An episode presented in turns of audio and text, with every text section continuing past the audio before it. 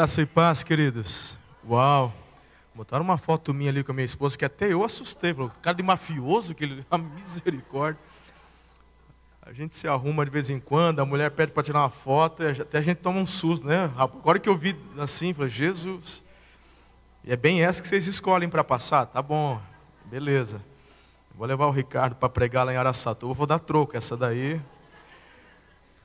É uma grande, grande alegria poder rever alguns irmãos e testificar, comprovar com os meus olhos o quanto Deus tem sido gracioso com vocês, o quanto vocês têm avançado. Faz uns 5, 6 anos que eu estive aqui, mais ou menos, uns 5 anos, e vocês já eram uma igreja alegre, pujante, relevante, e eu vejo que o Senhor só tem, é, vocês têm prosperado nessa visão que o Senhor tem colocado em seus corações. Então, parabéns, que Deus abençoe muito, muito.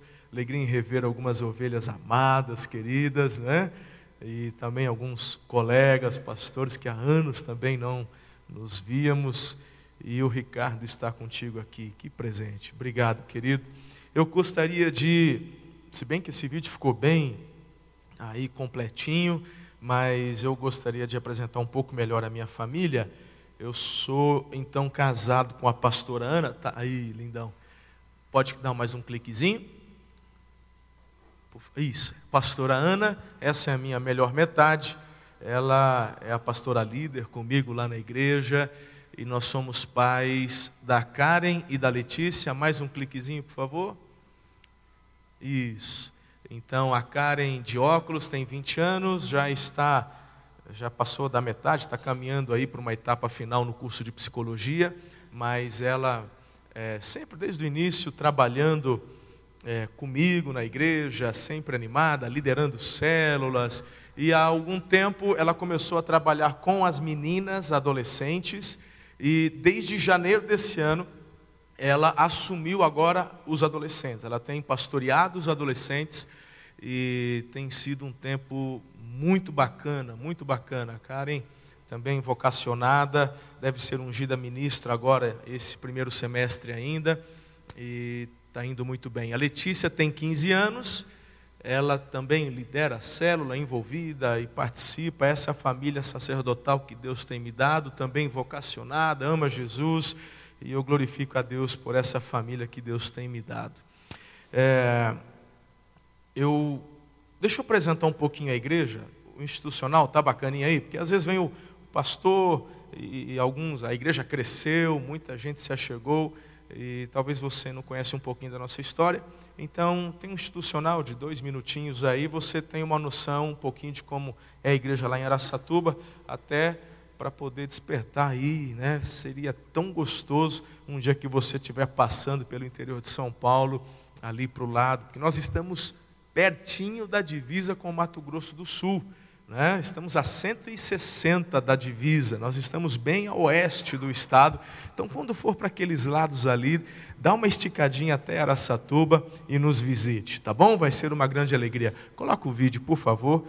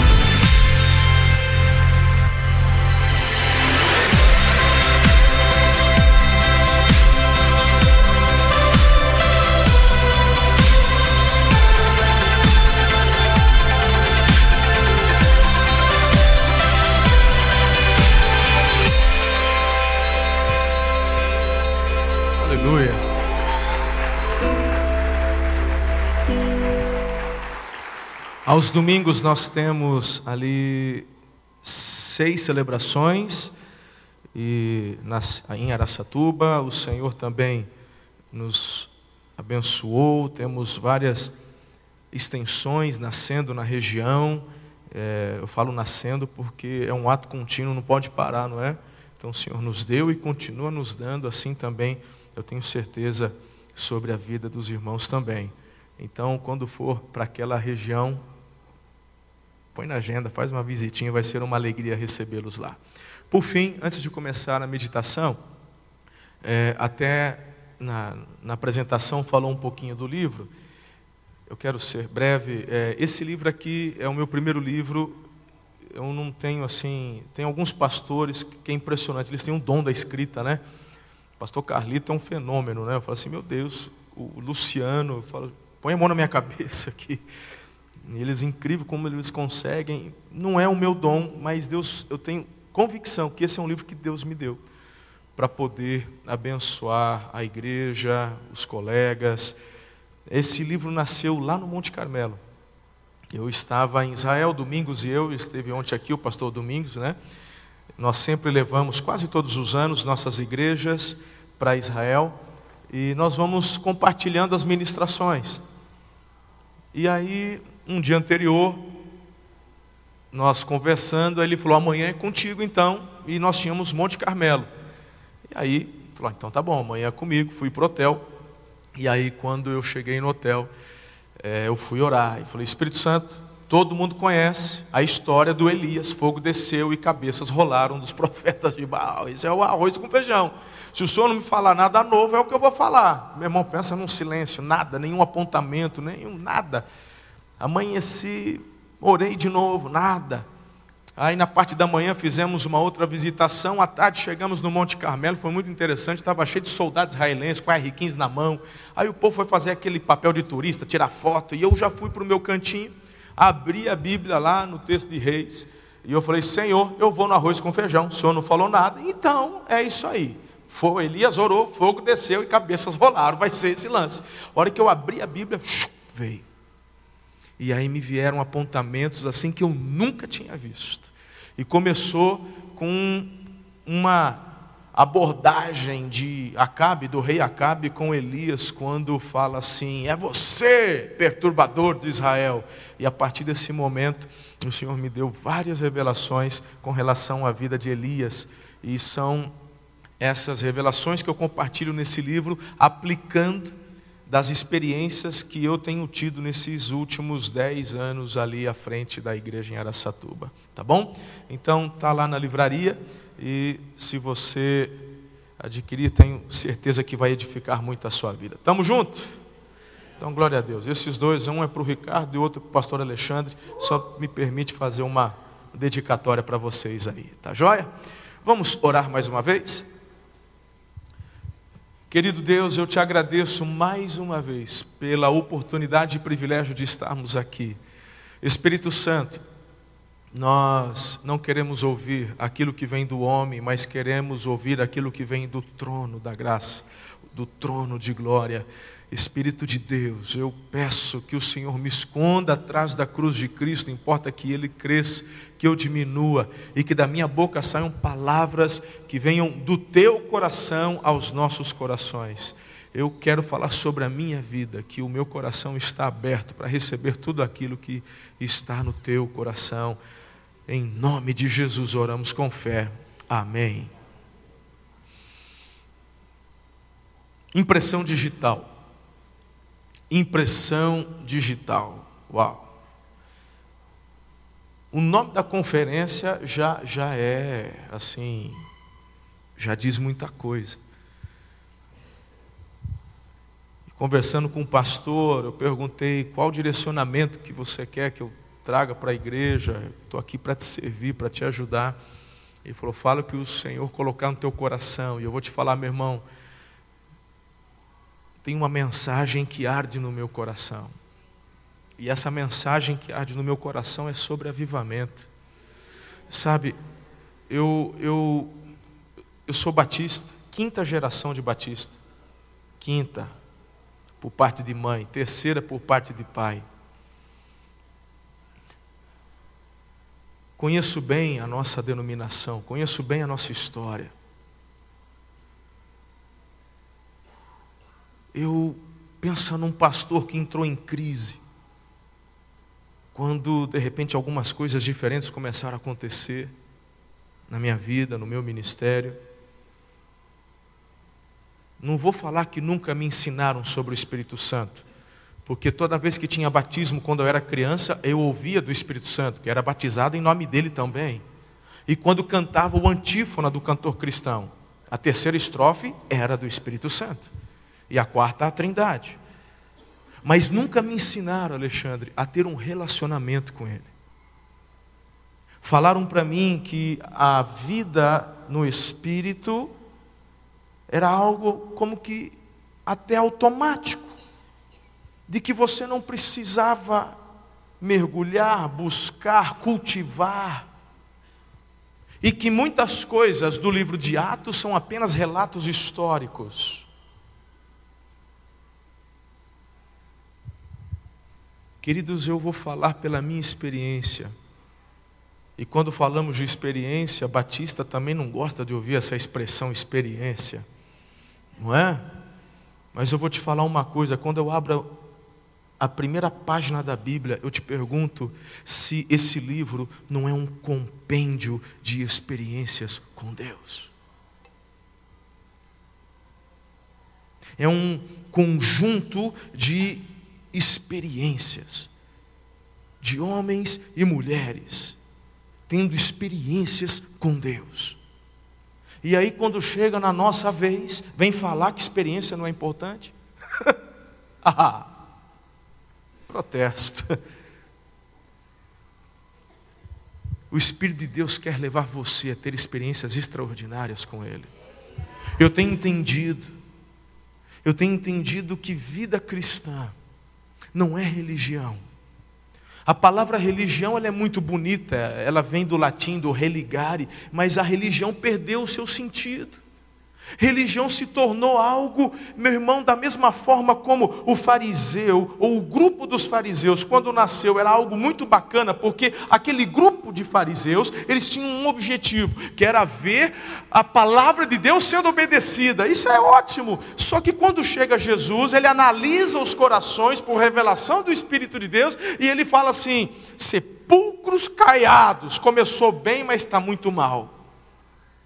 A religião ela tem como objetivo ensinar o homem a se religar com Deus, mas ela ganhou uma outra conotação, assim como a palavra farisaísmo nos dá conotação de, de falso, de hipocrisia. Hoje, religião, quando se fala religião, o sentimento que temos não é um sentimento gostoso, ruim, é algo que parece que vem como peso, é algo que vem, parece que ao invés de religar, vem, parece que nos afastar.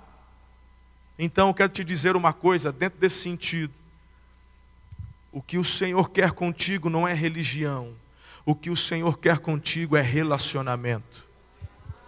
Nós somos, nós somos chamados para um relacionamento com Deus. Eu olho para Jesus e ele fala assim, na oração dele: Venha o teu, seja feita a tua. Eu te pergunto, pergunto onde?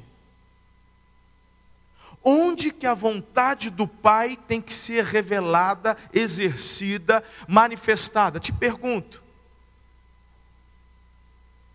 Ele fala aqui na terra, como é? Esse é o nosso propósito como igreja. O nosso propósito como igreja é vivermos a manifestação do céu na terra. Você é chamado para trazer o ambiente do céu na terra. O irmão lindão que veio fazer o momento dos dízimos. Yes! Desse jeito, lindão. O dia que eu entreguei minha vida a Jesus, eu tomei uma decisão. E a minha decisão foi de obedecer, porque quando eu obedeço, realidades são transformadas. Isso não é religião, é relacionamento. Eu não sou obediente porque eu sou obrigado, eu sou obediente porque eu sou grato, eu sou obediente porque eu creio, eu sou obediente porque é real o que eu vivo e o que eu sinto. Fruto de um relacionamento.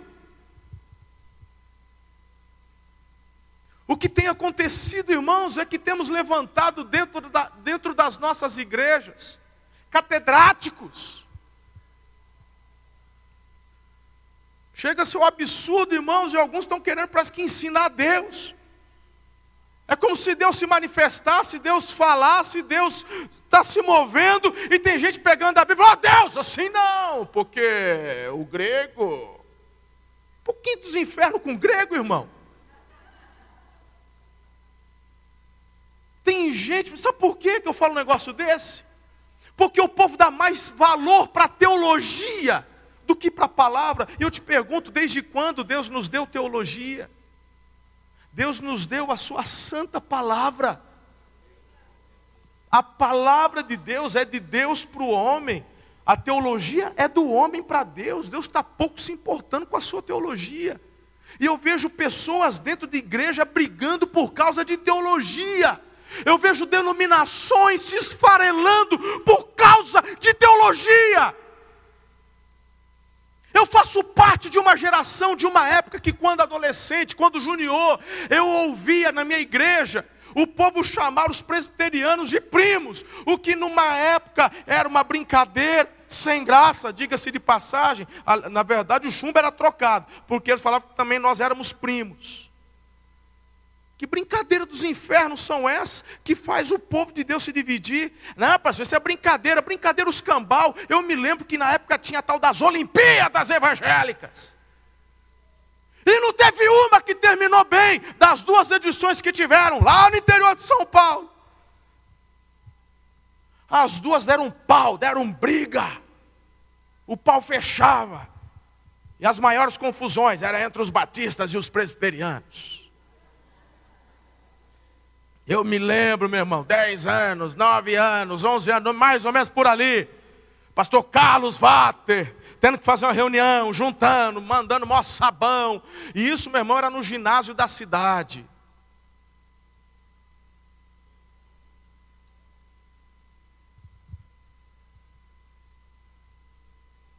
O tempo passa, mas as divisões continuam. Deus quer te levar para um nível mais profundo hoje, diga amém.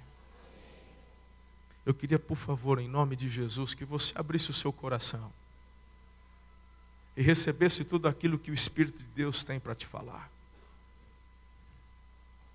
O meu objetivo é de alguma forma te provocar para que você tome a decisão de mergulhar em um nível mais profundo com Deus hoje. Abra sua Bíblia, por favor, no texto de Isaías capítulo 6. Nós vamos falar sobre algumas gerações.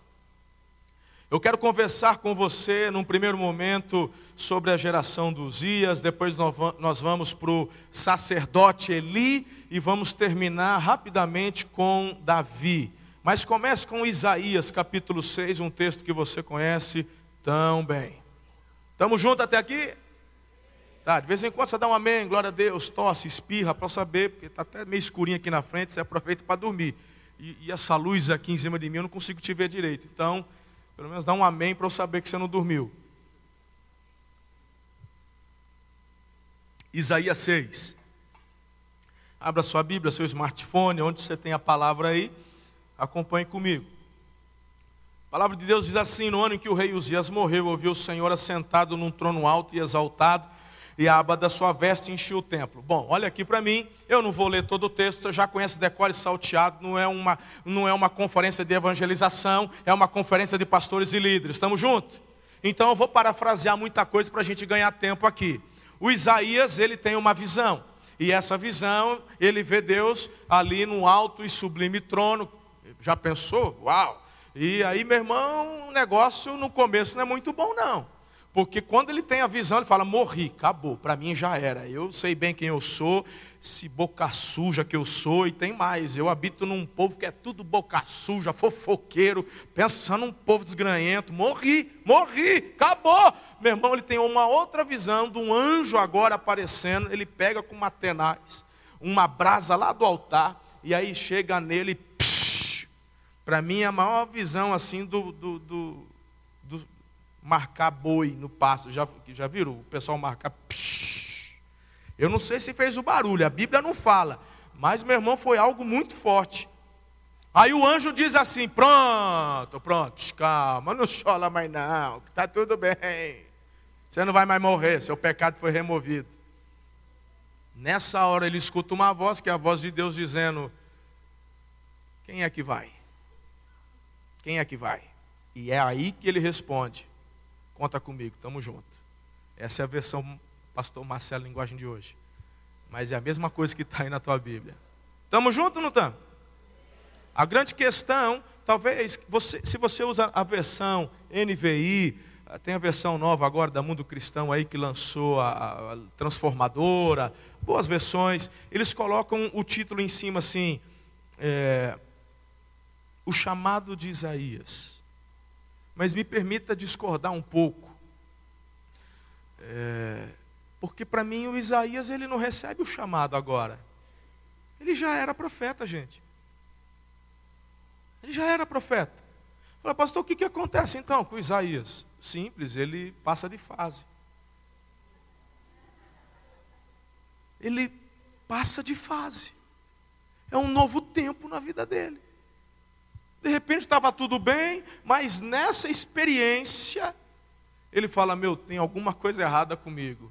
Aquele problema é resolvido, e aí ele ouve com clareza um chamado e fala: Estamos juntos, pode contar comigo. E a partir daí ele teve experiências ainda mais profundas com Deus. Mas não é sobre Isaías que nós vamos conversar. O Isaías é só um, um pretexto para a gente entrar aqui no mérito da questão. Bem, o começo do, do texto fala que isso aconteceu no ano em que o rei Uzias. Para mim não é uma datação, para mim é um evento. no meu modo de pensar e ver, é um evento que marca aqui essa nova fase do Isaías. Então vamos procurar entender melhor quem era esse tal Uzias. Abra sua Bíblia agora comigo, lá em 2 Crônicas, capítulo 26, a partir do versículo 3. Olha só isso aqui. Uzias tinha 16 anos quando começou a reinar, e 52 anos reinou em Jerusalém. Era o nome de sua mãe Jecolias de Jerusalém. Ele fez o que era reto perante o Senhor, segundo tudo que fizera Amazias seu pai. Propôs-se em buscar a Deus nos dias de Zacarias, que era sábio nas visões de Deus. Agora, olha só. Nos dias em que buscou o Senhor, Deus o fez. Então tá, ele era um adolescente, e aí na sucessão ele teve que assumir o reinado. Ele era um adolescente, e essa época em que ele assume o reinado, Israel está numa crise crise econômica, crise social, tomando lambada das nações vizinhas. Meu irmão, era bucha.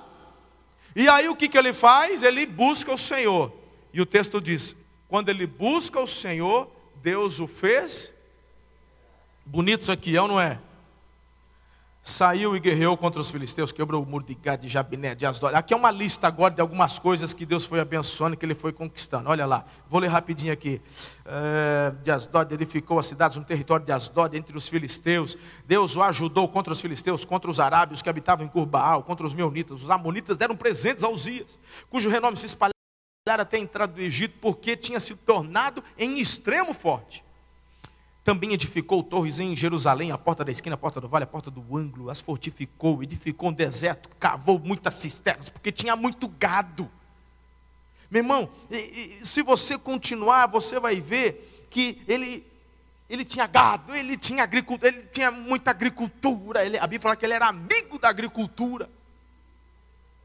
Irmão, ele tinha uma tropa de elite, os faca na caveira, de dois mil, acho que dois mil e quinhentos homens. Pessoal ali, ó, faca na caveira. E, mas só isso, esses eram os faca na caveira. O exército era mais de 300 mil.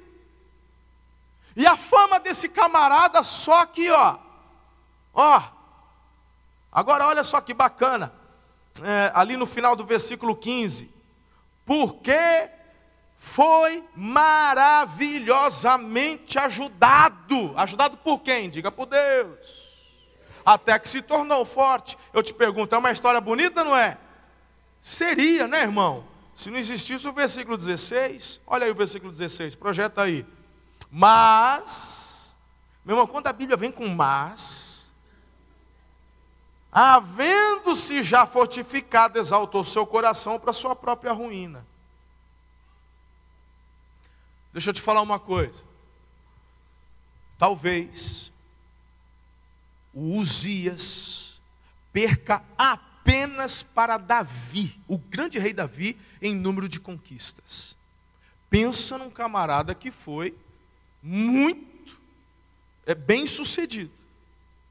Mas o Uzias vem a se tornar uma das, um dos maiores exemplos de uma busca interesseira por Deus. Aí você fala, é verdade, meu pastor. Bem que você está dizendo. Aqui mesmo tem um monte de gente que era para estar tá ouvindo isso daqui e nem tá, faltou, saiu da igreja. Não, irmão, você não está entendendo. É você mesmo que tem que ouvir. Eu quero te falar uma coisa, Uzias representa muito bem o seu e o meu coração. Uzias, a geração de Uzias representa uma busca por Deus baseada no interesse. E aqui está um perigo muito grande para nós. Buscar Deus, buscar as coisas de Deus por interesse. Agora, deixa eu te falar uma coisa. Há uma época em nossa vida que isso acontece, é fato. Poxa vida, claro. 1 Coríntios capítulo 13, verso 11, fala assim: quando eu era menino, eu falava com o menino, eu pensava com o menino. Mas, meu irmão, chega uma hora, o próprio apóstolo fala: eu cresci. Larguei para trás as coisas de menino. O problema é que a gente olha para a igreja e a gente vê pessoas com 10, 20, 30, 50 anos dentro da igreja, menino na fé. Pessoas que não têm relacionamento com Deus. Pessoas que amam a religião, mas não amam o Senhor. Tem gente que ama o selo batista de igreja, mas não ama o Senhor de verdade. E eu te provo isso, irmão. São os adoradores da denominação e eu não estou falando, eu falo da nossa porque eu faço parte. Mas eu já preguei em conferência de Assembleia de Deus, o pessoal do COC, eu desci a lenha, falei, porque essa questão da religiosidade é inerente a todas. Quadrangular, o pessoal está até de olho virado comigo assim, nem chama quase mais. Brasil para Cristo, a gente fala, a gente chega junto. Tem que falar, porque alguma coisa tem que mudar, queridos. Meus irmãos, deixa eu te falar uma coisa: tradição é uma coisa, tradicionalismo é outra. Tradição, eu, eu uma vez eu, eu, eu exemplifiquei para alguém assim: tradição é igual a tua mãe que todo domingo fala, vem almoçar em casa. Isso é tradição. Então, domingo é macarrão com frango assado, certo? Tradição. Aí, tradicionalismo é quando você liga para sua mãe e fala assim: Ó, oh, a minha sogra chamou para a gente comer churrasco lá. Aí a tua mãe fala assim: Se você for, você não é mais meu filho. Quem riu muito forte aí tem umas mães ou umas sogras meio do naipe, assim, né? Olha aqui. Tradição é uma coisa, Tradicionalismo é adorar a tradição. O que está por trás de um tradicionalismo são espíritos malignos, porque o tradicionalismo tira você do alvo. Quer ver uma coisa? Posso, pastor? Vou bagunçar, hein? Depois você, depois você fica com o que o teu pastor falar, tá bom? Qualquer coisa você faz assim que eu entendo, eu, eu mudo o sermão. Só fazer assim que eu pego daqui, eu fico de olho. Eu cresci ouvindo coisas do tipo. Prepara que tem uns batistão que vai revirar agora aqui. Eu cresci ouvindo, e se você também ouviu, faz coro comigo. Que a assembleia, lembra a assembleia, aquele que, que uma vez por mês, o culto administrativo. Conhece, irmão?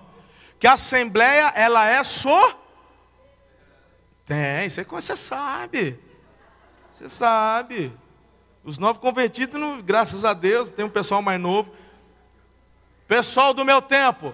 Hein, pastor Alexandre? Já ouviu essa ou não?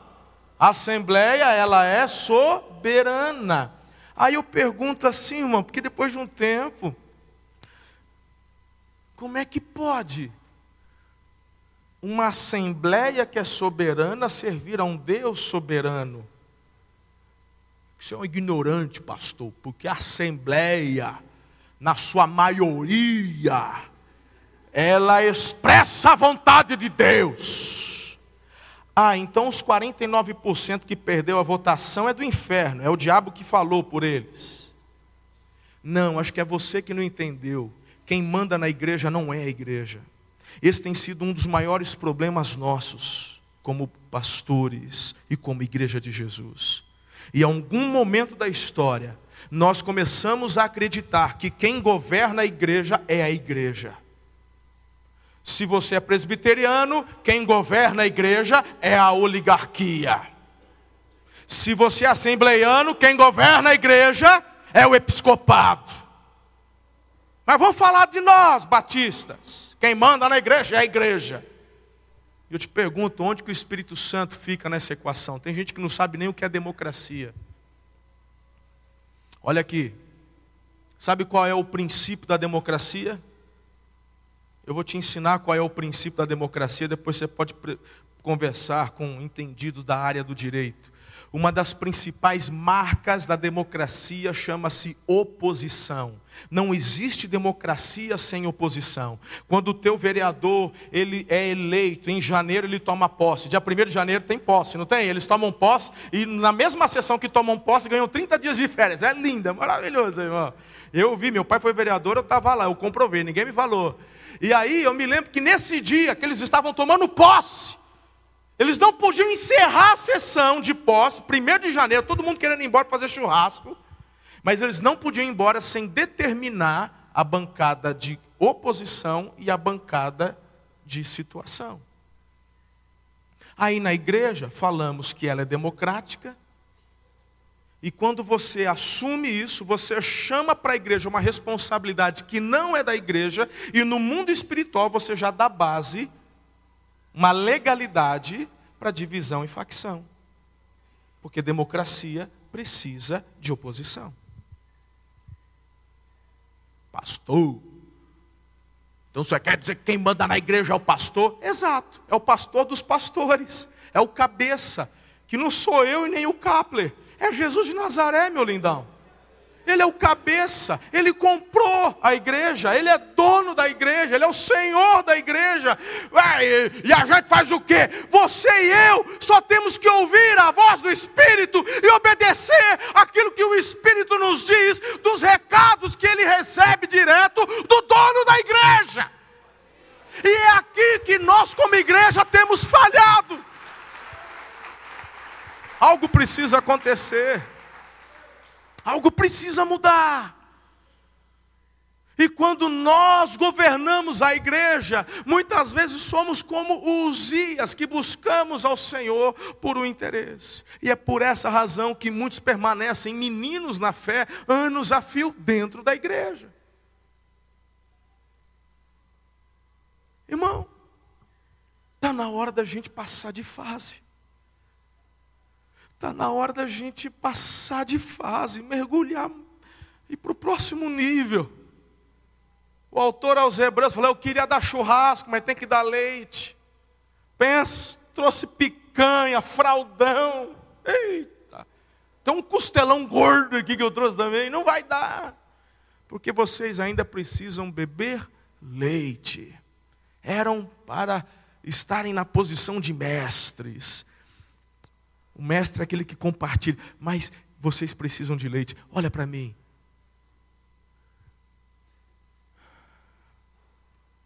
Vamos mergulhar. Vamos mergulhar, vamos passar de fase. Bem, posso continuar? Eu acho que o pastor não fez assim, então posso, posso, então vamos manter esse sermão. Vamos lá, estamos juntos. Deixa eu pensar com você aqui algumas coisas. Se o Isaías passa de fase quando o Uzias morre, vem a grande pergunta: como é que ele morre? Então, vamos tentar entender aqui. Olha lá. Se você for para o capítulo 26 de 2 Crônicas, a partir do 16, a gente vai ter uma, uma noção, um entendimento do que é que aconteceu com ele.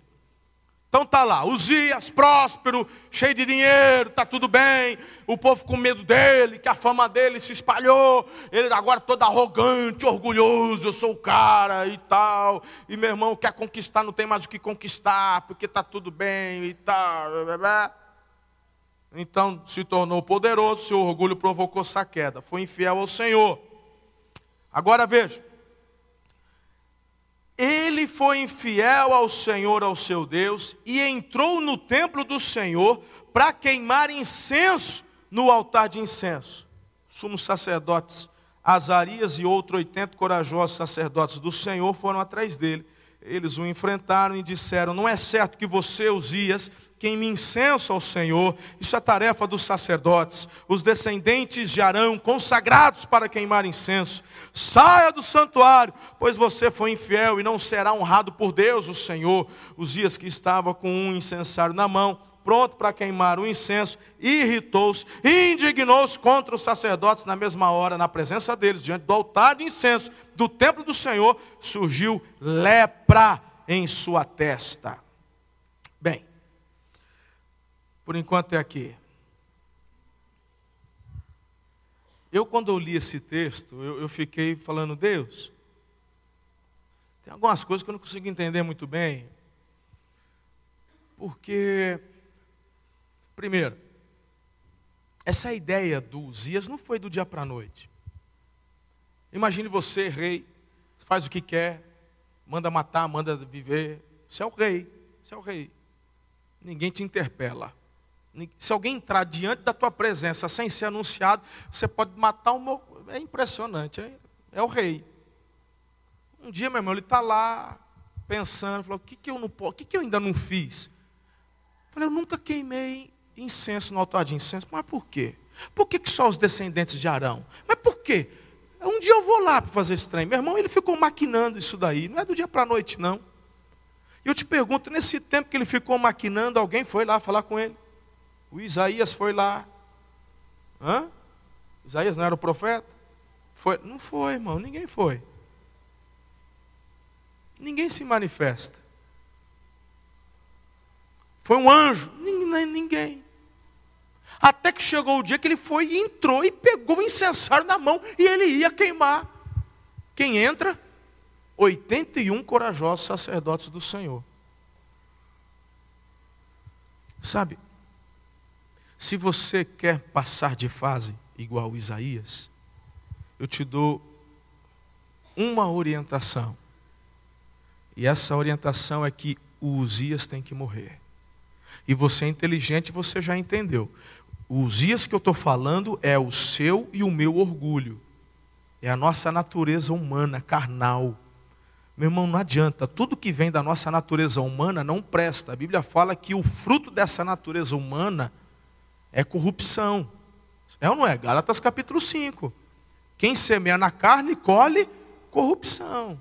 Não presta. Mas quem planta no espírito colhe vida eterna. Então, em nome de Jesus, não dá para você passar de fase, não dá para você mergulhar num nível mais profundo no relacionamento com Deus, se quem manda na tua vida é você. Se quem manda na sua vida é o teu orgulho, é você mesmo. E aqui o primeiro passo, a primeira revelação, ela é tão extraordinária, porque, meu irmão, não vai descer um anjo do céu para enfrentar a tua carne.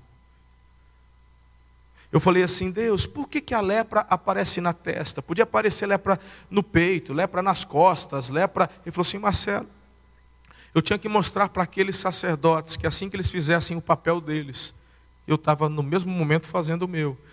Porque tem coisas que Deus não vem fazer para você ou por você. Se ele já determinou que quem tem que fazer isso é você, então ele não vai fazer no seu lugar. Tem gente que vem no altar de Deus e, e fala: Ah, Senhor, e, e, me, me livra da minha tentação. Não, Ele não vai te livrar da tentação. Ele vai te fortalecer para que você resista à tentação. É diferente. Tem gente que fala assim: me tira a tentação, tira a tentação. A tentação ela vai continuar lá. Ele vai te fortalecer para que você seja transformado. Pastor, de onde você tira isso? Ué, da oração de Jesus.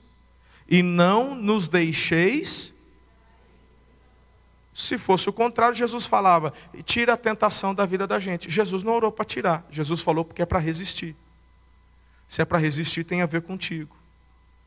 Tem a ver com você mergulhar num relacionamento mais profundo com Deus. Para você fortalecer o seu espírito, o espírito forte, fortalecido, tentação está lá, mas você não cai. Você permanece firme. 1 Coríntios capítulo 10, versículo 11, 12. Quem está em pé, cuidado para não cair. Deus é fiel, vai dar livramento, te fortalece, mas a escolha, a decisão é sua. Não veio o anjo impedir o Uzias. Repita comigo: o que eu tenho que fazer, o que Deus me deu para fazer, só eu posso fazer. Bem, tem gente que não se convence muito quando eu falo isso, porque acha que é mais fácil vir no altar, chorar e pedir para Deus livrar para Deus tirar a tentação, melhor dizendo. Então tá. Já te falei que isso não vai acontecer. Mas você tem que tomar a decisão de que a partir de hoje quem manda na sua vida é você governado pelo Espírito de Deus. É você pegando a chave da sua vida e dando nas mãos dele. Agora, se você não tomar essa decisão, se você continuar andando por suas próprias vontades, desejos, algumas coisas vão acontecer errada e eu quero dar para você aqui alguns exemplos. E é nessa hora que eu entro numa segunda geração, que é a geração do sacerdote Eli. Você está comigo? Se você for para 1 Samuel capítulo 2, abra sua Bíblia lá, deixe ela aberta. 1 Samuel capítulo 2, versículo 12. Você conhece bem o texto também. Agora, enquanto Uzias mandar, enquanto quem mandar na sua vida for você e não o Espírito de Deus, você, meu irmão, vai tratar as coisas de Deus de qualquer maneira. Olha que interessante. O Eli, o sacerdote, tinha dois filhos. Quem lembra o nome deles? Ofini e Finéias. Qual era o nome deles? Ofini e Finéias. Não era Feféias, era Ofini e Finéias eles eram também sacerdotes. Entre eram pastores também. Estavam lá. O local aqui é Shilo, ou Siló. Mas Shilo é, o, é a primeira capital de Israel. A arca ela é estabelecida depois o, primeiro lugar onde ela é estabelecida, ali, o tabernáculo, melhor dizendo, é em Shiloh. Depois Hebron e por fim Jerusalém, que é a capital até hoje. Mas em Shiloh está lá. E quem é o responsável ali pelo tabernáculo? O Eli. E quem mais? A descendência dele, Ofini e Finéias estão ali para poder conduzir o povo, inspirar o povo, levar o povo até um relacionamento com Deus. Mas eu vou te falar, meu irmão, pois nem o Eli obedecia a Deus. E aqui você já começa olhando os próprios filhos. Os filhos de Eli, versículo 12, eram ímpios. Não se importavam com o Senhor, não cumpriam os deveres de sacerdote para com o povo. Se você for lá no finalzinho, diz assim: o pecado desses jovens era muito grande à vista do Senhor, pois eles estavam tratando com desprezo a oferta do Senhor. Enquanto, a, enquanto na sua vida quem mandar for o Uzias, você vai tratar as coisas de Deus com desprezo. É o líder de célula que o pastor fala assim: ó, se prepara, vai estudar na quarta-feira, dia da célula, a célula é às 20 horas, 10 minutos antes, ele está gritando com a mulher: Cadê aqui o xeroski do, do, do, da lição? Que não... Ele vai procurar impressora ainda para poder ver o que, que é que tem que dar. É o anfitrião da célula que o pastor fala meia hora antes. Prepara o um ambiente profético ali da sua casa. É, Vai lá, põe um louvor, entra em oração, peça para o Espírito de Deus trazer visitantes. Mas aí você, meu irmão, trata com desprezo as coisas do Senhor. É cinco para as oito, a companhia você sai de toalha enrolada na cabeça, o povo entra, tem jornal, tem novela passando na televisão, é uma desgraceira. É o tipo de gente que faz as coisas de Deus por obrigação e não por amor, não por relacionamento. Mas eu sei que esse tipo de líder disse, ela não tem aqui, só em Araçatuba. Aqui o povo é tudo cheio do óleo. Aqui está na hora do Uzias morrer. Está na hora de você permitir que o Espírito de Deus viva em você. A base você conhece, meu irmão, nem precisava citar. É Gálatas 2:20. Crucificado com Cristo não sou eu quem vive, é ele quem vive em mim. Diga amém pelo amor. Enquanto os dias viver dentro da gente, enquanto esse orgulho continuar mandando em nossas vidas, a gente não vai obedecer Deus em tudo. Aí eu me lembro da experiência do menino Samuel, ainda menino, adolescente, que de madrugada ouve Samuel, ele vai lá no Eli, fala, o que, que o senhor me chamou? E aí ele, até cair a ficha que era Deus, demorou, né? Aí, aí o, o Eli entendeu, falou, ó, fala que, ó, responde assim, fala que o teu servo ouve. Aí de novo ele vai para o quarto, Deus chama, fala que teu servo ouve. Aí Deus fala assim: Ô Samuel, eu vou fazer um trem que vai fazer tinir os ouvidos do povo de Israel. Eu tenho ouvido e visto o Eli, e ele não tem me obedecido. Eu já falei para ele dos filhos dele, e ele não tomou tenência, pois agora acabou. Aí amanhece, no café da manhã, o Eli chega, o Samuel, e aí, fluiu? É, fluiu, funcionou, funcionou. E era, era Deus. E o que, que ele falou? Nada não, deixa para lá, falou nada. Falou, ou você fala, aí, aí ele abusou da autoridade de sacerdote, rogou uma pragazinha lá, falou, você fala, ou. Não, não, então tá bom. É, não tá bom para você não. Você vai morrer, seus filhos vão morrer e não vai sobrar nem para semente. Sabe o que, que ele faz? Nada. Isso me choca. Isso me choca. Porque o Ezequias, quando ouve do Isaías, você vai morrer, ele chora, dá uma de Kiko, ele vai na parede, e chora, e chora, e chora. Deus dá 15 anos para ele. O Eli ouve que vai morrer ele. Meu irmão, a geração do Eli começou no Egito. Deus levantou o sacerdócio da casa de Eli, os pais dele foram levantados no Egito. Pense em gerações e gerações e gerações, e chega nele, e Deus diz: acaba aqui, por conta que você não me foi obediente.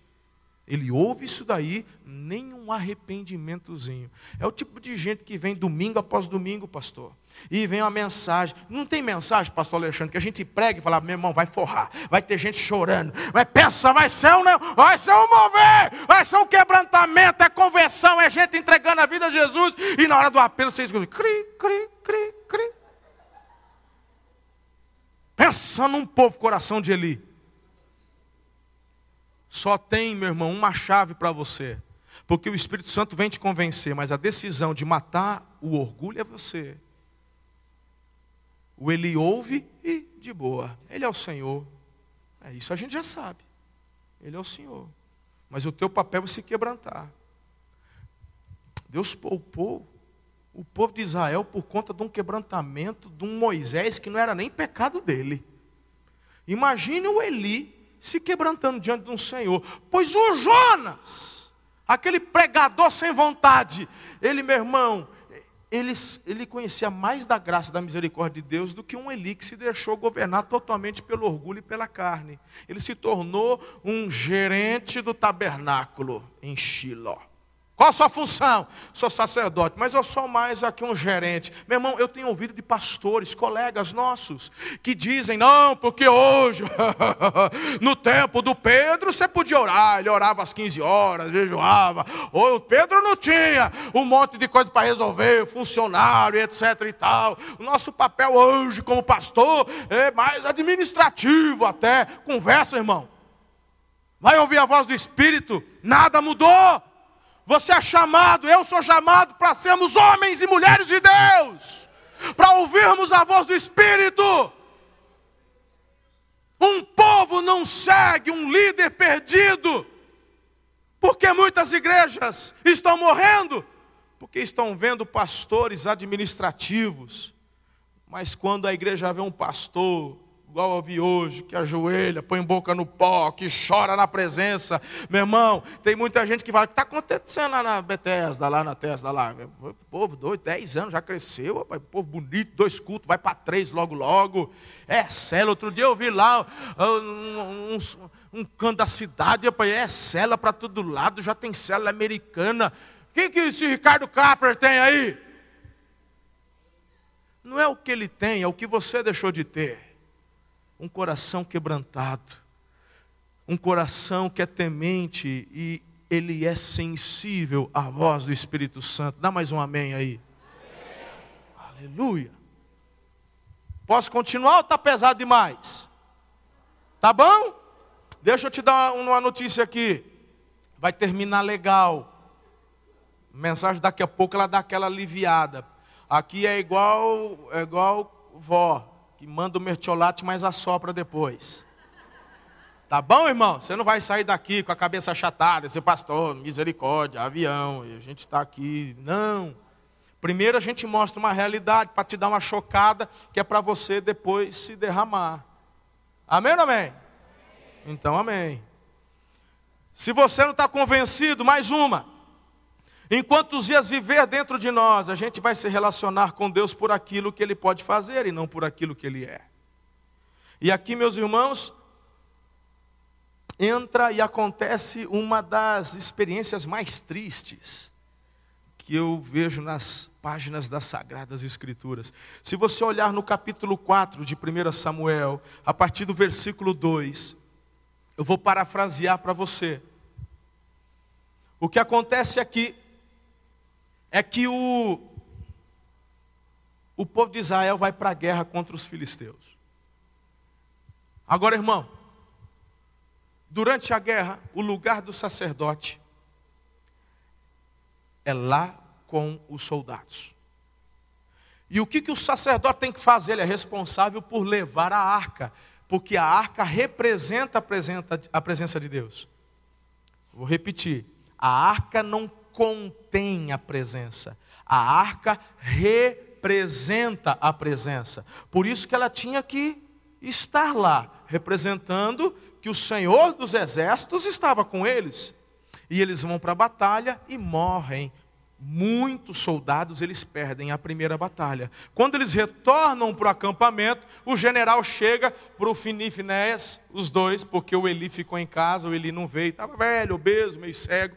E aí ele, os filhos foram. Aí, aí o, o general vai, cadê a arca? Falou, a arca está em Shilo. Mas vai buscar a arca. Meu irmão mandou uma daquela. Eles foram, vamos buscar a arca, vamos buscar a arca. E buscar a arca. Quando a arca está entrando no acampamento, está tudo no texto aí, é só você ler depois em casa. Tá? Quando a arca entra no acampamento dos israelitas, meu irmão, eles fizeram tanta festa, tanta festa. A Bíblia fala que o chão tremeu. Meu irmão, e quando a Bíblia fala que o chão tremeu, porque tremeu. Se a Bíblia fala que o Jonas foi engolido por uma sardinha, eu acreditava, mas falou que era um grande peixe. E eu acredito. E a Bíblia fala que o chão tremeu. Ó, oh, meu irmão, a coisa foi tão séria que o acampamento filisteu ouviu. Ele, acho que que, que é isso? É tremor? Não, não é tremor, não. O que está acontecendo? Tem um barulho, tem uma gritaria junto. Põe o vidro no chão. O que está acontecendo? Aí os espias, os espias falaram assim: rapaz, chegou, chegou aquela arca lá, os deuses, os deuses dele lá chegaram. Aí, meu irmão, olha no texto, está escrito assim: vamos embora, vamos embora, porque a gente sabe que a fama desse. Ei, rapaz do céu, lembra lá do Egito lá? Não sobrou, foi nada, vamos embora, vamos vazar, porque agora o trem ficou feio para a gente. O general filisteu falou: gente, hoje é um bom dia para você morrer, soldado vai afinar, não. Você nasceu para isso, você nasceu para guerrear, para doar vida. É aquela coisa de, de, de, general, né? O jogo é 11 contra 11, só acaba quando o juiz apita. Bora lá, já ganhamos, está 1 a 0 para a gente, bora. Eles têm Deus, a gente também tem. Se eles estão lá adorando, vamos adorar a gente também. E o povo de Israel lá, meu irmão, louvorzão, louvorzão, louvorzão, louvorzão. O chão vai tremer. Meu irmão, e o louvor caindo. E o louvor descendo. E de, aí, meu irmão, eles foram para a guerra, certos, certos. Vamos, agora acabou, agora é, agora é a gente. E eles foram para a guerra mesmo, meu irmão, e não deu outra. Perderam. Mais de 30 mil morreram de Israel. E sabe o que é pior? A arca foi levada como despojo de guerra. Bem, o trem é feio, irmão. Não é bonito, não. Porque muitas vezes nós achamos que conseguimos resolver nossas situações desse jeito. Uma vida desregrada, uma vida sem obediência, uma vida dentro da igreja. Ei, eu nasci na igreja, eu sei porque eu estou falando aí. Ah, aqui a gente frequenta, a gente vai, tal, mas lá fora, lá na faculdade é outra coisa. Lá na faculdade eu sou vremeio. Lá na faculdade eu sou Lula livre. Meu irmão, desculpa, eu, às vezes eu perco as estribeiras, desculpa. Foi mal, perdão.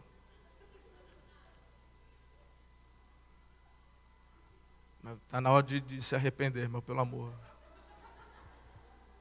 Aqui na igreja e lá, meu irmão, aí a coisa começa a dar, a, né, perde primeira batalha, as dificuldades aqui, as doenças de lá, emprego vai embora, e não sei o quê, casamento vai para o fiapo, e, e, não sei o quê, é filho que não, agora.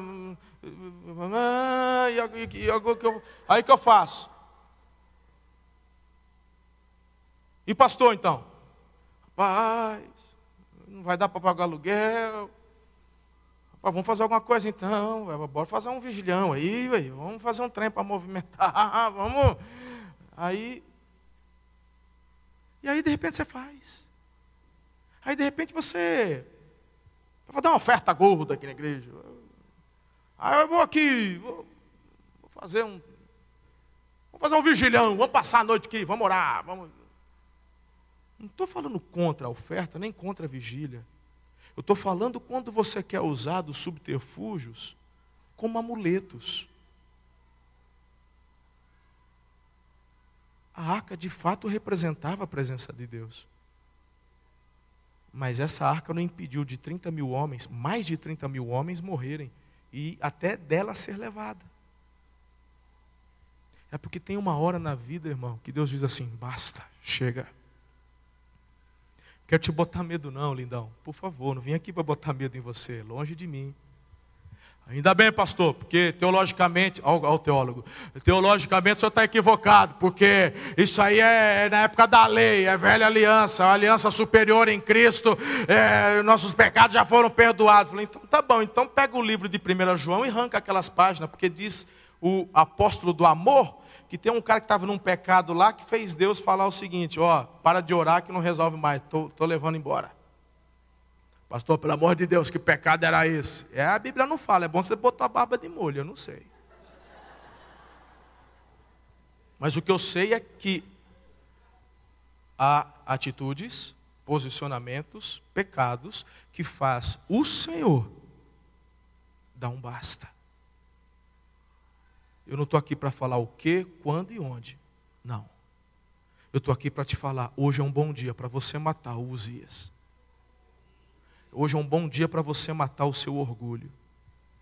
Hoje é um bom dia para colocarmos diante do Senhor os nossos títulos de mestre, de doutor, de pastor, de apóstolo.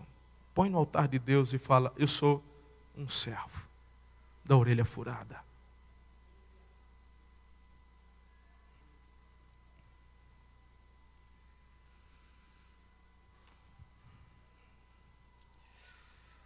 Sabe o que aconteceu? A notícia chega para o Eli. E quando a notícia chega para o Eli, a Bíblia fala que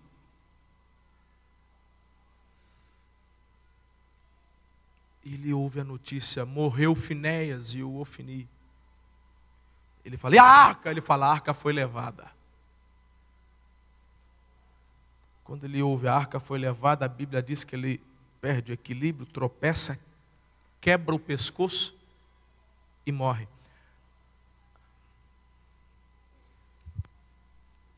A esposa do Finéias estava grávida. E quando ela soube do ocorrido, entrou em tra trabalho de parto, começou a perder as forças e ela estava desfalecendo. As partes, fica firme, ele está nascendo, ó, nasceu com saúde. Aí ela falou assim: ela, ela morreu no parto. Mas antes de morrer, ela pega a criança, põe a mão na cabeça da criança e dá um nome para a criança. Falou assim: o nome dele é Icabode, que significa a glória se foi de Israel. Meu irmão, sabe por que isso fala muito comigo? Porque eu já vivi cabode na minha vida. Eu, eu já vivi a vida cristã sem a glória, sem o óleo. E depois que eu entendi, conheci, percebi o que é viver uma vida mergulhada na unção do Espírito de Deus, eu falei: Senhor, eu não quero nunca mais viver Icabode na minha vida.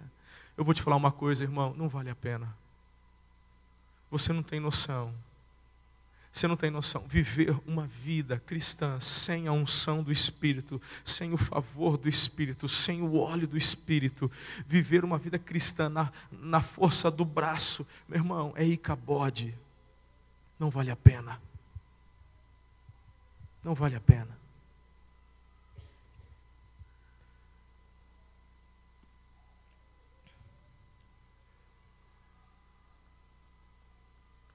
Eu vou. Cadê o irmão do teclado para parecer que está acabando? O irmão do teclado vem, eu prego mais uma hora, o povo nem percebe. Você percebeu o que eu fiz agora? Que eu fechei a Bíblia, não fechei? Aí, fala, aí, aí os adolescentes acordam, levanta, ele, tá, ele vai acabar, ele fechou a Bíblia.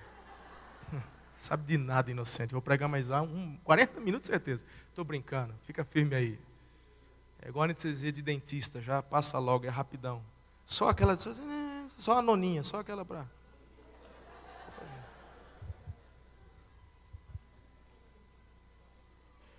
Agora vem a melhor parte da mensagem, gente.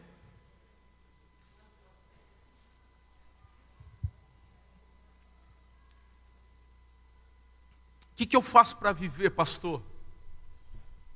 Uma nova fase, um novo tempo. Primeiro eu tenho que matar o meu orgulho todo dia. Diga todo dia. Tem gente que não entende, acha que basta uma conferência. Eu vou, antes, não começa ainda não, segura aí. Deixa eu contar uma história aqui. Eu vou dar uma. Eu lá na minha igreja, eu chamo o orgulho de Jason. Né, Aline? Já sabe, já conhece. Posso falar? Já, você já contou essa aqui ou não? Quando falo Jason, todo mundo, pessoal da minha época, quem lembra? Sexta-feira, 13. Pastor, nunca assisti, nem assiste essa desgraça. Não precisa que eu vou dar spoiler agora. O crente precisa assistir filme de terror. Isso não vale. Mas na época, meus pastores não falavam nada, a gente assistia esse trem, essa desgraça aí. Se você assistir hoje, você dá risada, que naquela época, essa década de 80, eu acho. Mas assim, como é que começa o, o, o Sexta-feira 13? É um bando de adolescentes americanos, vão lá no, no bosque e, e, joga frescobol, vôlei, a de noite acampa e de madrugada do pântano vem o Jason, dando um facão na mão, uma máscara, e mata. E no final o mocinho mata o Jason. Acabou. É isso. Só que aí, irmão, você não lembra, mas veio sexta-feira 13, parte Aí é, é outro filme, completamente diferente, tem nada a ver com o primeiro. É meia dúzia de adolescentes que vão lá para o bosque, brinca frescobol, voleibol, à noite vão para a barraca. E quem que aparece de madrugada? Dan, dan, dan, dan, dan, o Jason. Morre, mata todo mundo. O mocinho aparece, manda dinamite, é, bum, ele explode e vira farofa. Sexta-feira 13, parte 3. É outro filme. Voleibol, frescobol, dan, dan, dan, bum, e morre de novo. Meu irmão, essa desgraça toda vez volta. Você mata, morre, e volta, mata, morre, volta. Meu irmão, é o teu orgulho, é o Jason. Você vem para o culto, você chora, você põe na cruz, e você não vai mandar em mim. Meu irmão, de manhã, na segunda-feira, o Jason no teu orgulho, eu estou aqui. É. Peça uma desgraça. Então, irmão, você tem que tomar a decisão de matar esse trem a todo dia. É uma luta. E, e a primeira coisa que tem que fazer é arrancar o velcro e botar prego e pregar com prego.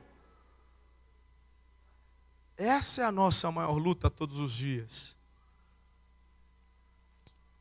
Lembra quando os discípulos de João, capítulo 3, do João Batista, foram reclamar com ele. Você tem que fazer alguma coisa. O Jesus está batizando lá do outro lado, está abrindo outra igreja. O que, que o João fala? Ei, vocês também, hein? Vocês são testemunho do que eu falei, poxa vida. Ele é o Cristo. Eu só preparei o caminho. É, o cara é ele. Importa que ele cresça que eu. Meu irmão, mas o João falou dele mesmo ou falou do Espírito de Deus? Falou do espírito, porque a carne dele falou assim: é verdade, bem que. Eu aqui tantos anos comendo gafanhoto com mel.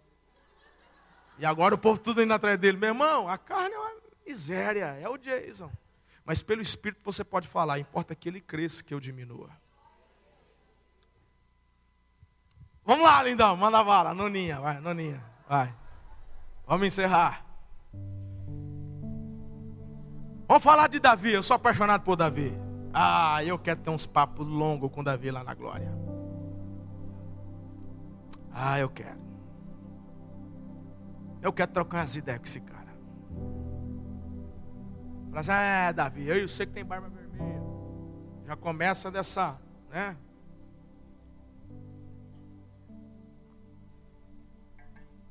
Quero relatar duas ocasiões. Uma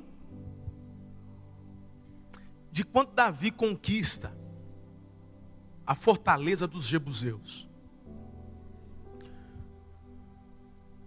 Agora a capital de Jerusalém não é mais Shilo, é Hebron. Onde Saul levantou lá, Hebron. Mas agora Davi assumiu a coroa, governa o povo. Os jebuseus tinham uma fortaleza que ninguém mexia com eles. Filisteu? Ninguém, ninguém. Por quê?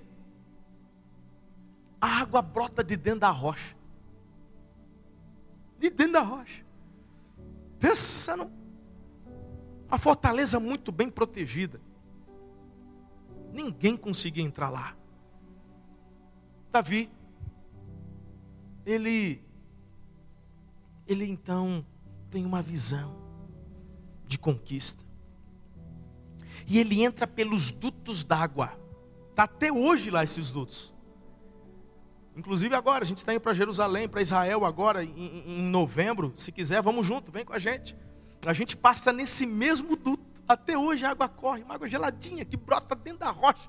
Tem que ir com a gente, Ricardo. É demais. Davi conquista e ele põe o nome dele, cidade de Davi.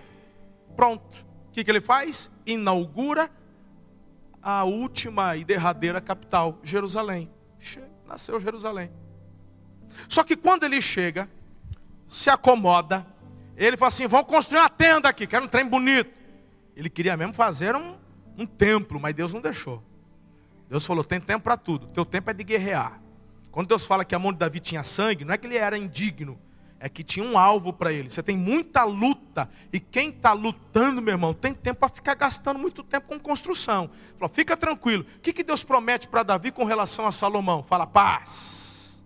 Então, na paz, ele pôde construir o que construiu. Quando tem muito embate, meu irmão, você tem que focar no. E Davi ouviu de Deus: você não vai fazer templo nenhum. Mas fica tranquilo vai dar tudo certo. Não podendo fazer o templo, ele manda fazer uma tenda. Deus não proibiu de fazer tenda, eu quero tenda. Faz a tenda! Levitas, sacerdotes, vem, tal. Na hora que está tudo pronto, ele fala assim: faz escala.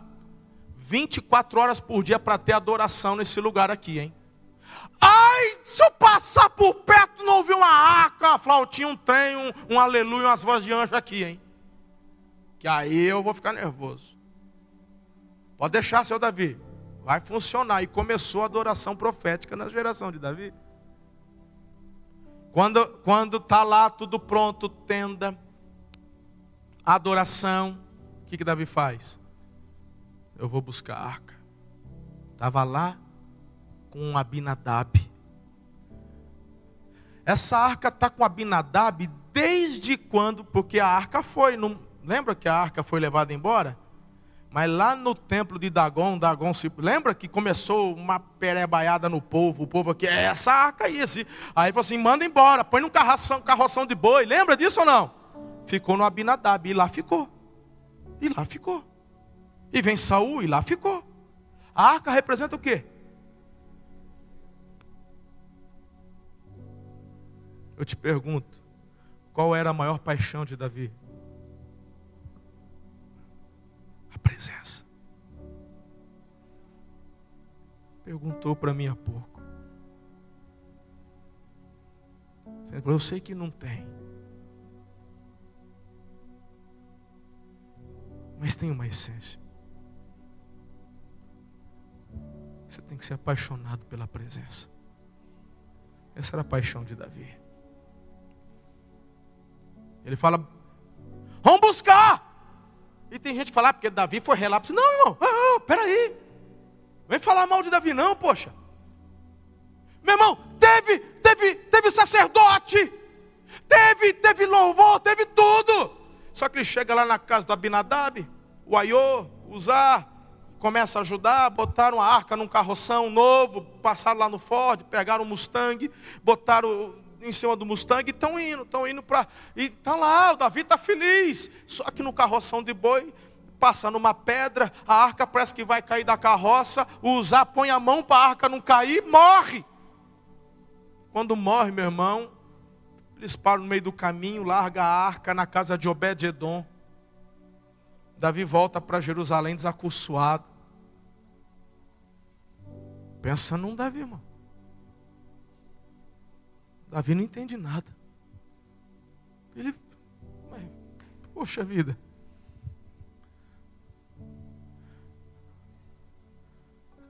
Perceba a diferença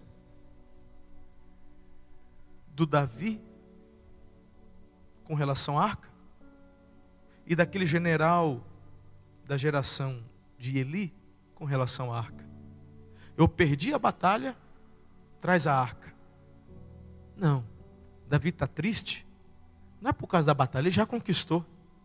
A cidade já é dele. Ele só está vencendo. Está tudo bem. Então você está triste, Davi? Porque eu quero a presença. Por quê? Por quê? Ele não entende. Quem que vai? Aí Davi, meu irmão, nos vários. Quem que é capaz então? Ele não consegue entender. Diga comigo três meses. Três meses depois, alguém chega para Davi e fala assim: Davi, fala. Obed-Edom, sei, o que, que tem ele? Morreu? Mais outro? Uzá morreu? Obed-Edom morreu? Não, pelo contrário. Obed-Edom prosperou. Agora, meu irmão, te pergunto. Naquela época não tinha bolsa de valores, para o negócio dar um salto assim, entendeu? Não tinha loteria na época. Aí ele jogou na cena. Não, o que, que aconteceu para esse cara? Meu irmão, eu tenho que ir comigo, que, que, a, que, que, as ovelhinhas começou a dar de, de dois, de três. As vaquinhas que tinha lá começou a dar gêmeos um atrás do outro. Os cachos de uva na parreira dele começou a dar de quilo. Ele em três meses prosperou tanto que chamou a atenção todo mundo, até que o rei fica sabendo. Quando Davi fica sabendo que o Obed-Edom prosperou, na hora ele matou a charada. Falou: Deus está nesse negócio. Deus está nesse negócio. O que, que ele faz? Me tragam as escrituras. E Davi foi começar a ler. o problema é quando você quer fazer diferente, meu irmão, na força do teu conhecimento. Não, já tem um jeito para fazer. Está aqui, ó. Davi foi tentar fazer do jeito dele. Deus falou assim: não, ou é do meu jeito ou nada feito. E nessa conversa que não, que Deus é amor, ele aceita tudo. Ele aceita tudo que foi feito, for feito do jeito dele. Davi vai para as escrituras e Davi fala: Meu Deus, o que eu fui fazer? Tinha umas instruções lá, não se carrega a arca em carroção de boi. Estava escrito ali que somente os sacerdotes, os descendentes de Arão, que podiam carregar. Aí que Davi foi perceber que na arca tinha umas argolas. Não tinha umas argolas na arca? E, e nessas argolas tinha um varão de acácia, revestida de ouro. Por quê? Porque tudo que é do Velho Testamento é sombra do Novo Testamento.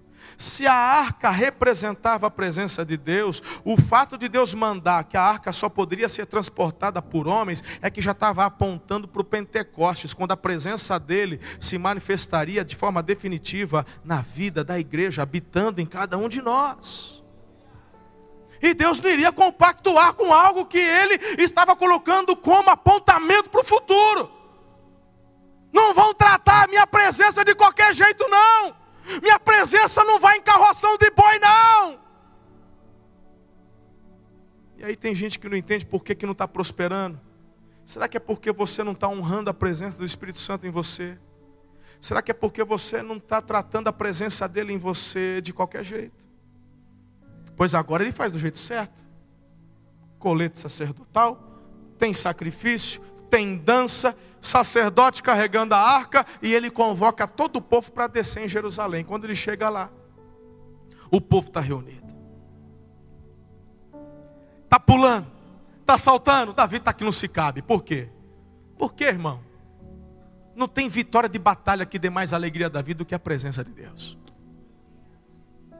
Davi fez festa, Davi investiu, Davi tirou do bolso, falou: manda fazer bolo para todo mundo aí.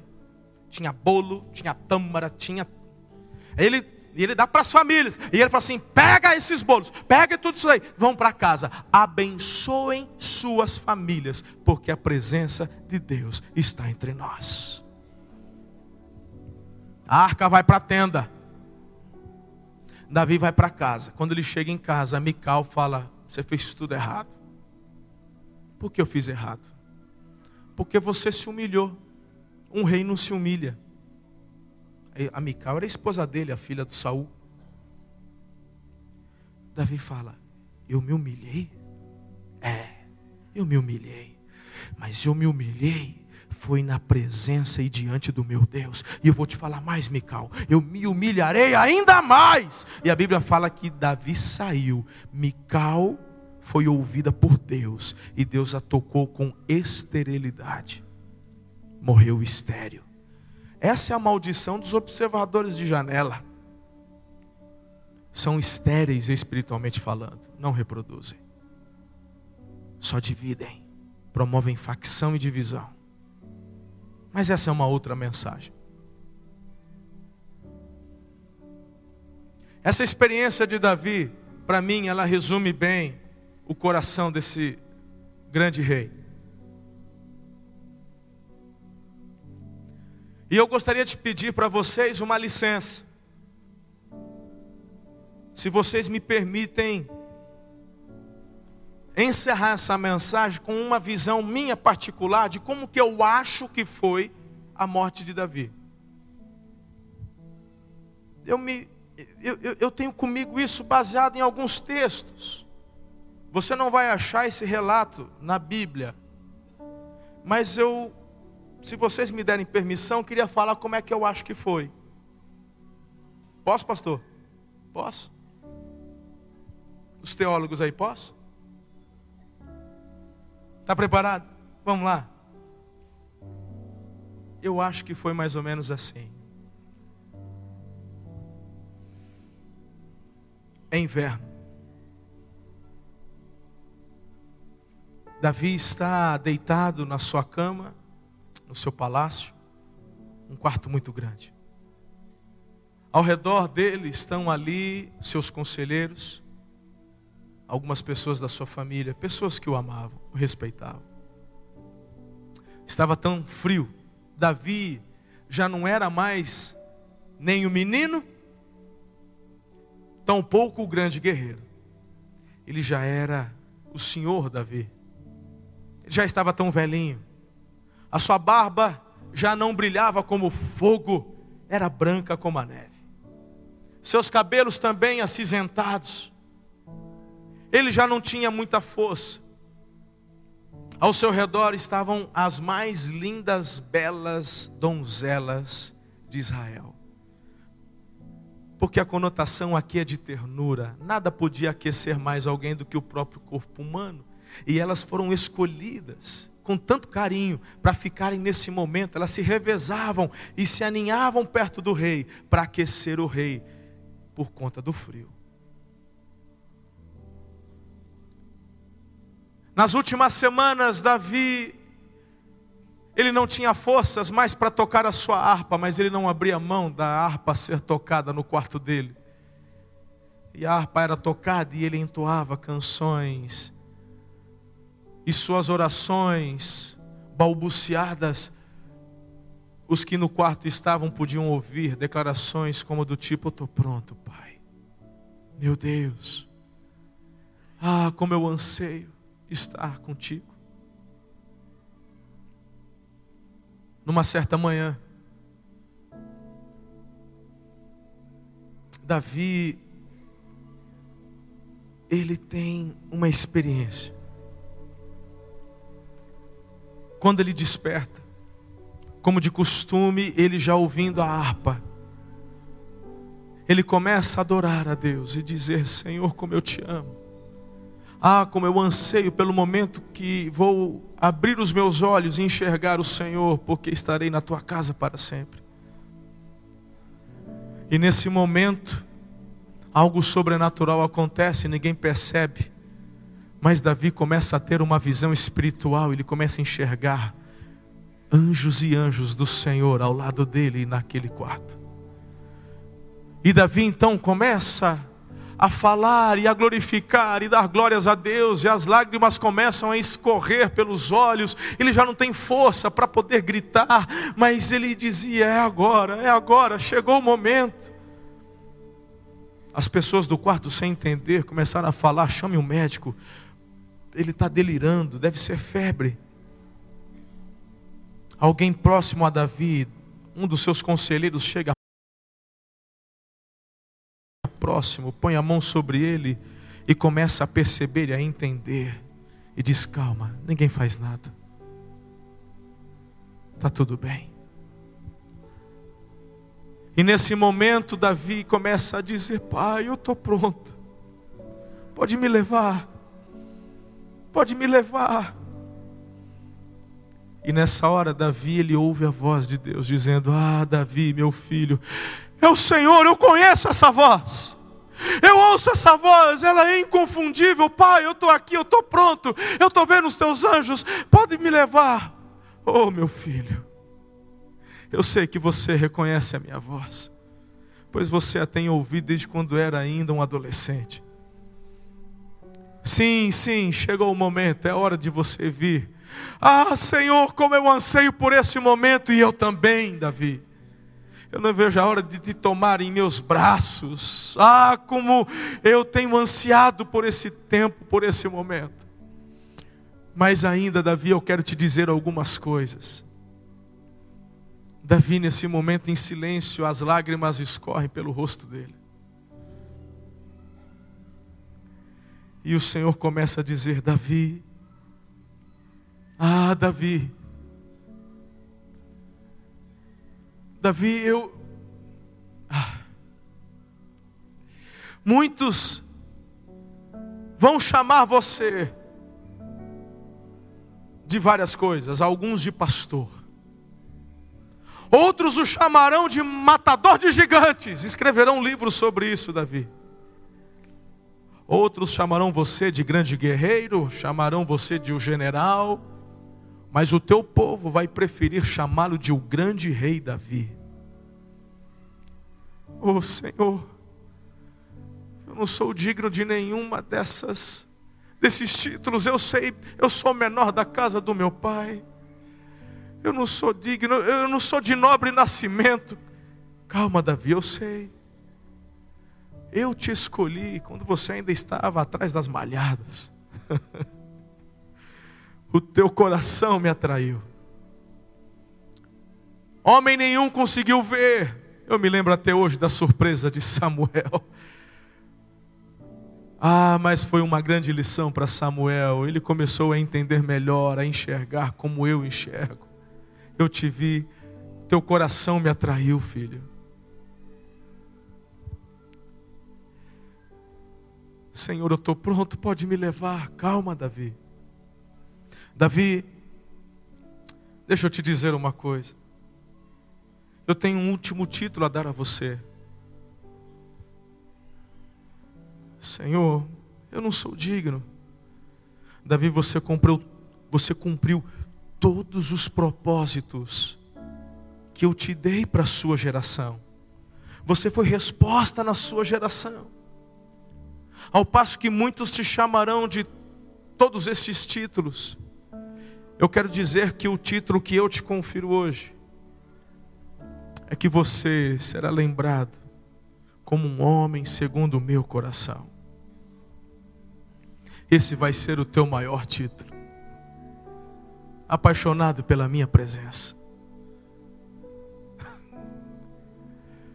ah, Davi, e por fim,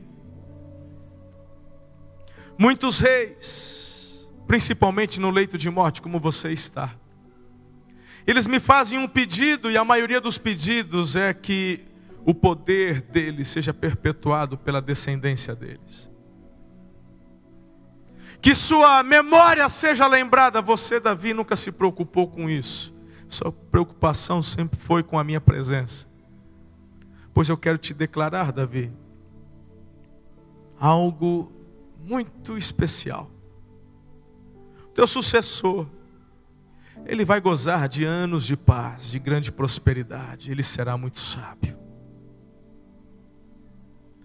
Os feitos do seu filho serão lembrados para sempre. Mas não é sobre o Salomão que eu quero falar, não. Eu só citei o Salomão porque ele vai construir aquele templo que você sempre quis me dar. E será reconhecido como algo muito lindo mas eu quero falar e, e, e declarar sobre a sua descendência.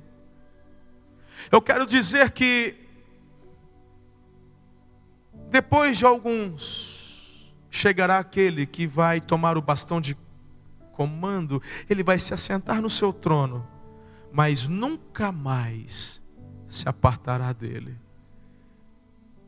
Eu estou falando de alguém especial que vai resgatar o mundo ele será chamado como a raiz de Davi. E Deus profetiza Jesus. Davi dá um último suspiro e os anjos do Senhor o conduzem à presença do Pai. Eu quero encerrar essa mensagem fazendo você pensar e refletir sobre estes três homens que eu citei hoje. Uzias foi próspero, teve muita fama, dinheiro e poder. Tudo que os olhos dele desejaram, ele correu atrás e conseguiu, com o favor de Deus, mas conseguiu. Mas ele morre leproso. O Jotão, filho dele, assume o reinado. Assim que a lepra toma conta, ele perde o reinado. Ele é colocado numa casa. Ele não morre logo em seguida, ele morre aos poucos. É isso que o pecado faz com a gente. É isso que o orgulho faz com a gente. Nos mata aos poucos. Imagine, imagine, o Uzias.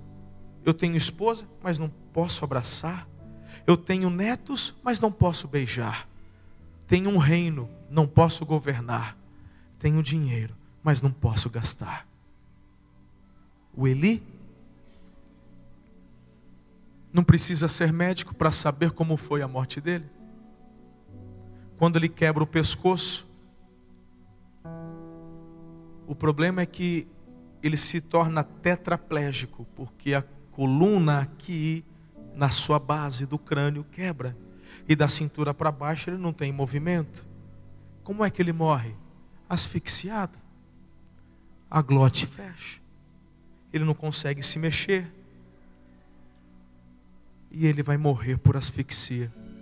Ele já era um homem debilitado, mas vamos colocar que ele teve pelo menos uns 20 ou 30 segundos de consciência antes de apagar.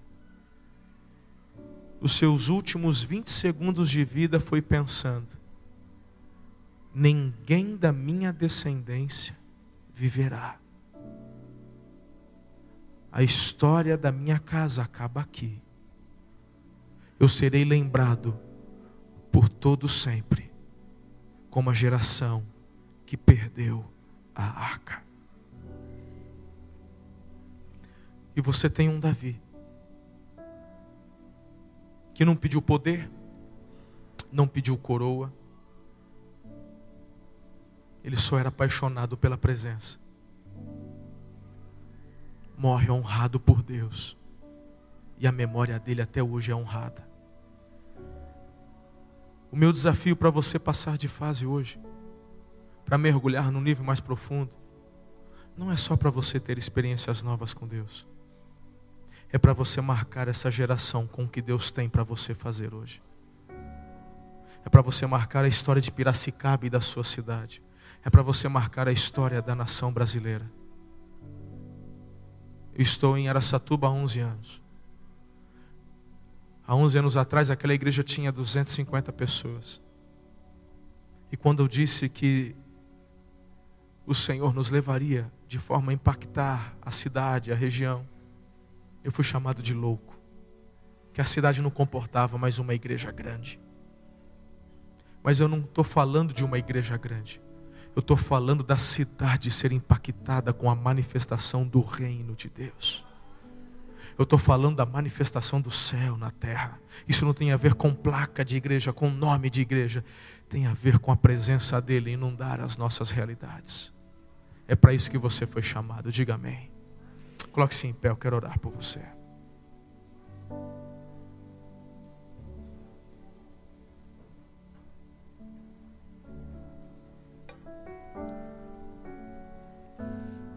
Eu acabei passando um pouco do horário, me perdoe, pastor. Mas eu quero orar por sua vida.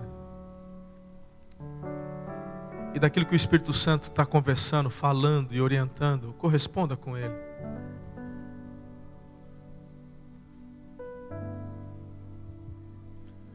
As revelações que Ele está trazendo ao seu coração, os apontamentos, as decisões, os preços que Ele vai te orientar a pagar, pague. O que eu posso te garantir é que vai valer a pena. Vai valer a pena.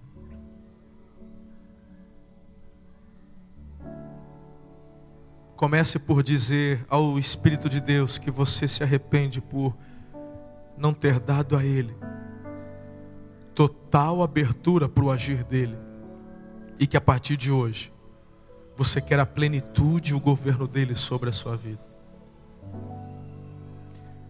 Diga a ele que você não vai permitir mais que as teologias impeçam você de receber aquilo que ele tem para você hoje.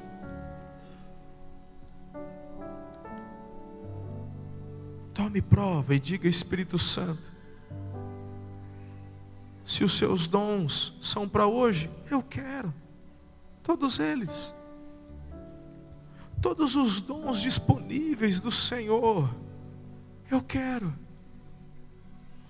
Eu quero a manifestação deles na igreja.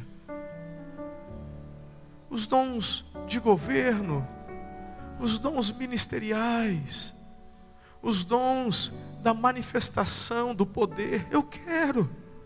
Eu quero na minha igreja, eu quero na minha vida, eu quero na minha família. Eu quero o Espírito Santo a chama tua, Espírito de Deus, arda dentro de mim. O fogo do Senhor queime.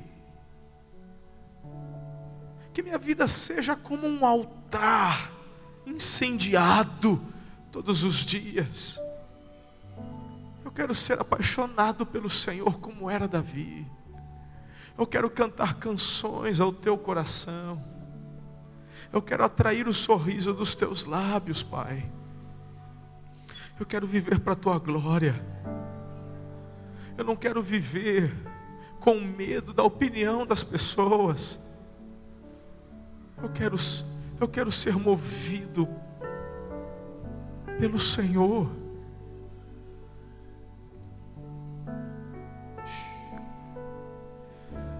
Doce Espírito Santo, sopre e venha sobre nós. Venha sobre a minha vida, venha sobre a igreja Betesda.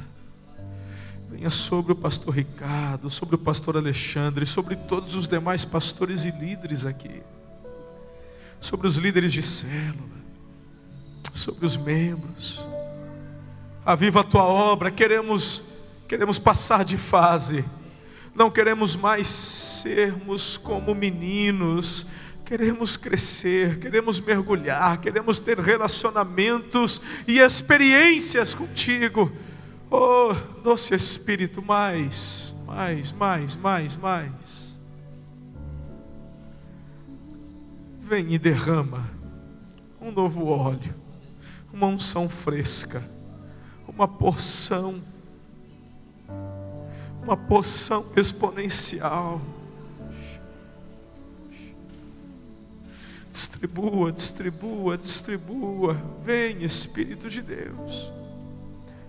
Vem sobre essa juventude. Que os sofismas caiam por terra que as barreiras se desfaçam como as muralhas de Jericó, conforme o brado do coração do teu povo clama, dizendo: Mais, oh doce Espírito, vem, sopra sobre nós, aviva a tua obra, nós somos a tua casa nós somos a tua casa. Nós cantamos hoje o que fazer quando Ele vem. É isso que nós queremos todos os dias, a manifestação do Teu mover Espírito Santo, Jesus disse que o Senhor é como o vento, não dá para falar de onde vem, para onde vai, quando vem, mas uma coisa eu descobri: que corações sedentos e quebrantados, ah, ah, isso atrai a manifestação da tua presença como Davi era tão apaixonado e atraía a manifestação da tua glória, coisas extraordinárias aconteciam quando ele quando ele tocava as harpa e cantava louvores, eu sei, eu sei, porque o próprio Davi uma vez declarou que o que o Senhor quer não são sacrifícios, mas são corações quebrantados, compungidos, e a palavra do Senhor diz que o Senhor não desprezará.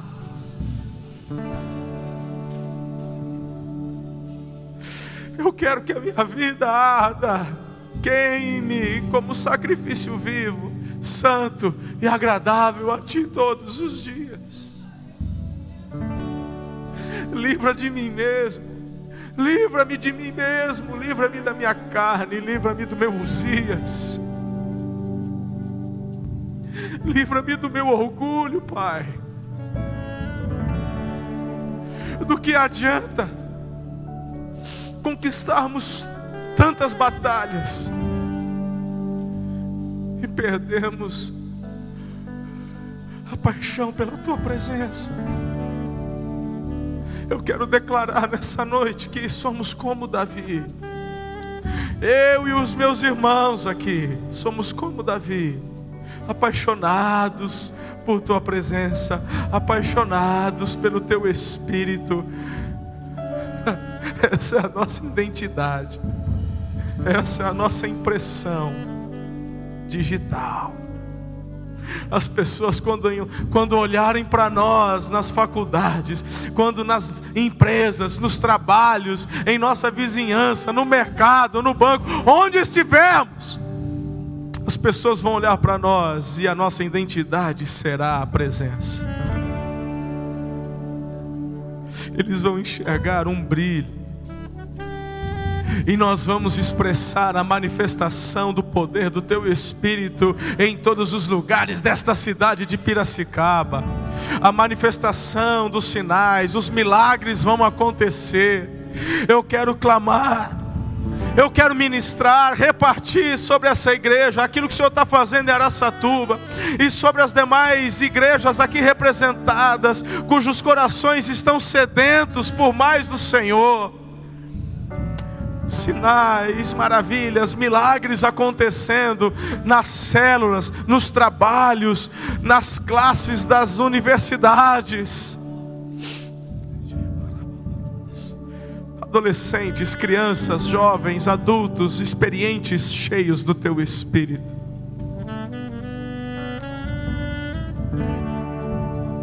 Queremos ser como Isaías e responder afirmativamente a tua voz nessa noite, dizendo: sim, sim, sim. Eis-me aqui, envia-me. Eu sou resposta para essa geração. Em nome de Jesus. Se você crê e recebe essa palavra, aplauda o Senhor, por favor.